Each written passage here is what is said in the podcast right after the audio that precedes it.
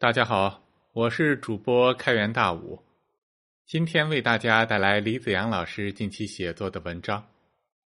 文章的题目是《公共汽车上的三六九等》。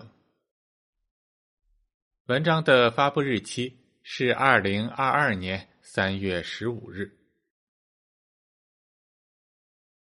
有这么一天，我乘坐公交车，车上乘客不多，很多座位都空着。车上有一位安全员，因为乘客很少，他没什么事可做，就在一个座位上坐着。过了几站，上来一些乘客，车里的人多了起来，但还是有空座位。忽然，前门的售票员冲着后面厉声喝道：“你怎么还坐在那里？”安全员一听，赶紧不好意思的站了起来。这不算什么了不得的事儿。但这一幕却让我印象深刻，浮想联翩。北京的朋友应该都知道公交车上的安全员是怎么回事，但外地的朋友可能不太熟悉。我这里简单介绍一下：过去北京的公共汽车上，除了司机以外，还有售票员。单车厢双车门的公共汽车有一名售票员。大通道三车门的公交车前后有两名售票员，售票员负责卖票、查票以及维持乘车秩序。售票员这一行还出了劳动模范，那就是著名的李素丽。后来，公共汽车的售票方式改成了刷卡和刷码，这样一来，好像就没必要设售票员了。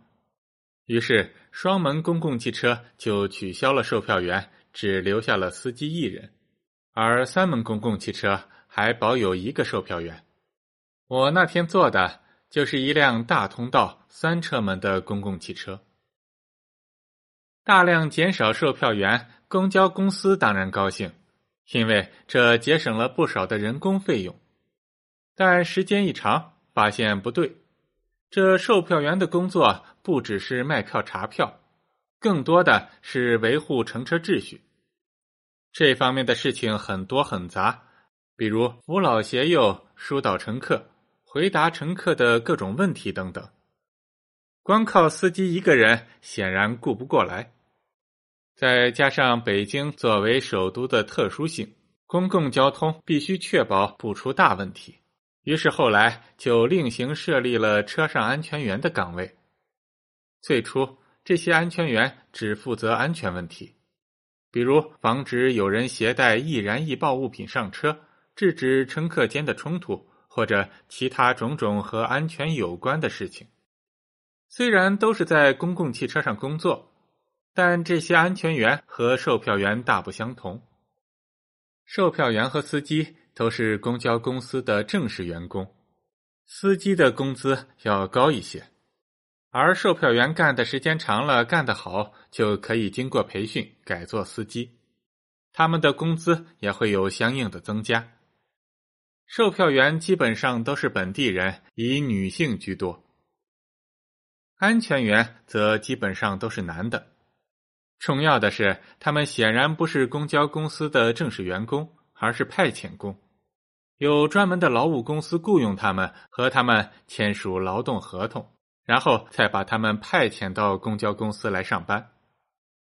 安全员基本上都是外地人，是一群说着各地方言的小年轻。起初，安全员的工作只限于安全方面，渐渐的，他们的工作内容越来越多，和售票员也就差不多了。毕竟你站在那里，车上很多的事情，即便和安全无关，你也不可能完全的袖手旁观啊。虽然是外地人，但有的勤快用心的安全员，连指路这样的事也能做到了。其他诸如帮助老年人上下车、帮助乘客刷卡刷码、打扫卫生、给老幼病残找座位等等，他们也都在做。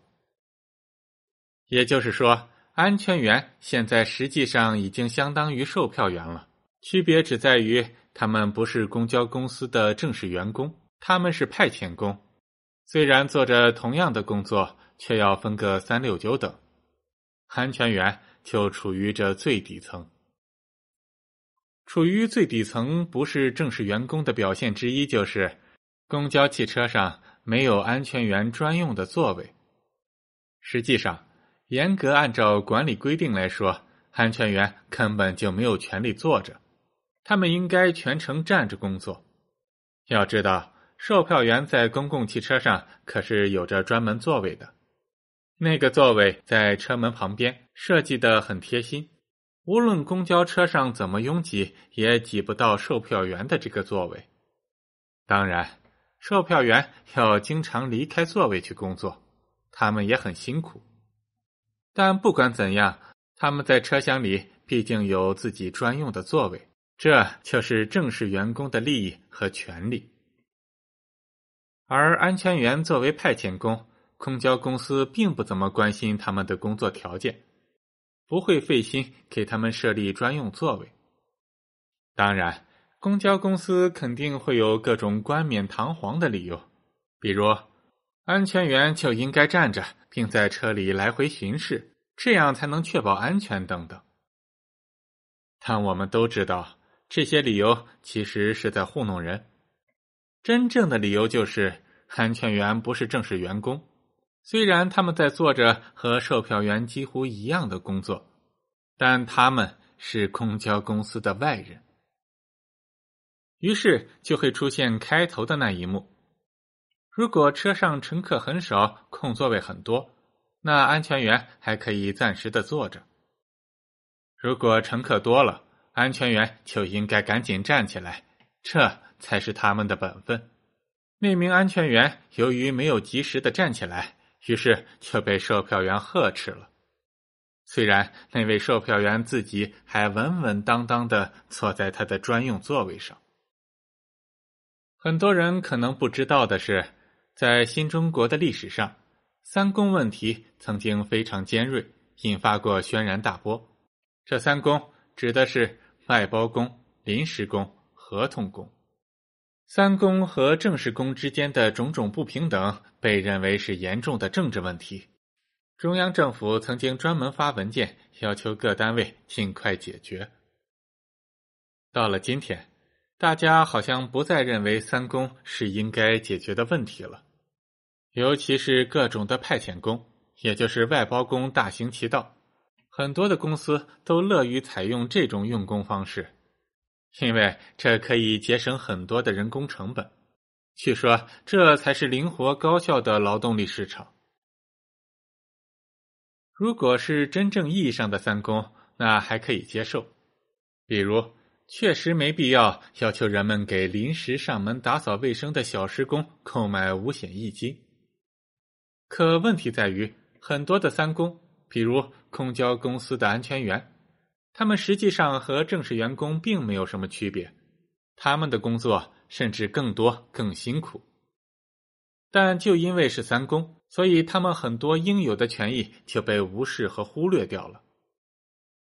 售票员有专门的座位，安全员却被要求全程站着工作，这种情况很不正常，并不符合我国社会主义的制度原则。新中国成立以来。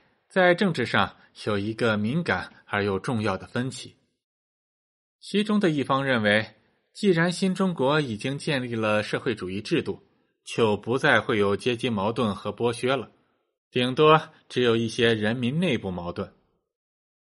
另一方则认为，如果不保持足够的警惕，并及时的进行相应的调整，那新中国照样会出现阶级矛盾和剥削。现在看来，后一方的意见很可能更有道理。这其中的要点和关键之处就在于，阶级矛盾和剥削并不必然要有坏人才会出现。即使没有人想作恶，大家都很正常、很友善，但在不知不觉中，人们也会被分成了三六九等，并且逐渐的固化下来。于是，剥削和阶级矛盾就再次降临了。那位自己坐着却理直气壮的训斥安全员的售票员，肯定也不是个坏人，甚至可以说他很敬业。当看到安全员违反规定坐了下来，他尽到了自己的监督职责，提出了批评，做出了纠正。这有什么错吗？没有错。但是换个角度来看，凭什么做着同样工作的人却被分成了三六九等？有的人是正式工，享有各种的权利和保障；有的人却常年只能做临时工、派遣工，权利少了很多，工作也没有保障，随时可能卷铺盖走人。这公平吗？从公交公司的角度来说，有着大量的客观理由，比如，如果不是规定必须站着，那他们在工作中就会得过且过。甚至会趁机打盹睡觉。其实这是一个互相激化的过程。公交公司没有把他们当做自己人，没有培训，只有监督，而且工作不稳定。安全员们当然就不会想要成为李素丽那样的劳动模范，他们只是在挣一份有今天没明天的工资而已。工人或员工的主人翁精神是要以他们真正拥有主人翁地位作为前提条件的。当然，不必把所有的问题都归咎于公交公司。前面说过了，这方面问题的复杂之处就在于，人们往往在不知不觉中就造成了一部分人剥削另一部分人的情况，甚至可以这么说。只要不刻意的、特别注意的加以防范，那人与人之间的不平等和剥削就一定会出现。这就像没有及时打扫的房间，就会逐渐落满灰尘，脏乱不堪。可以想见，那名被呵斥的安全员虽然赶紧站了起来，但他显然不会对此感到愉快。做着和别人相同的工作，却处处低人一等。这必然会在安全员们的心中聚集起不满和怨气。这种不满和怨气不见得会爆发，但却一定会成为分化乃至分裂社会的毒素。人与人之间的隔阂乃至敌视，就是这样逐渐的产生和积累起来的。说到这里，社会主义制度的重要意义就表现了出来。既然是社会主义制度，国家就必须要保持这方面的高度警惕性，要随时发现并纠正不平等和剥削的苗头，要做到冒头就打，要坚持人民的主体地位，要坚持对真正的一线劳动者的权益保护，而不应该放任自流，让他们去独自面对所谓的自由竞争。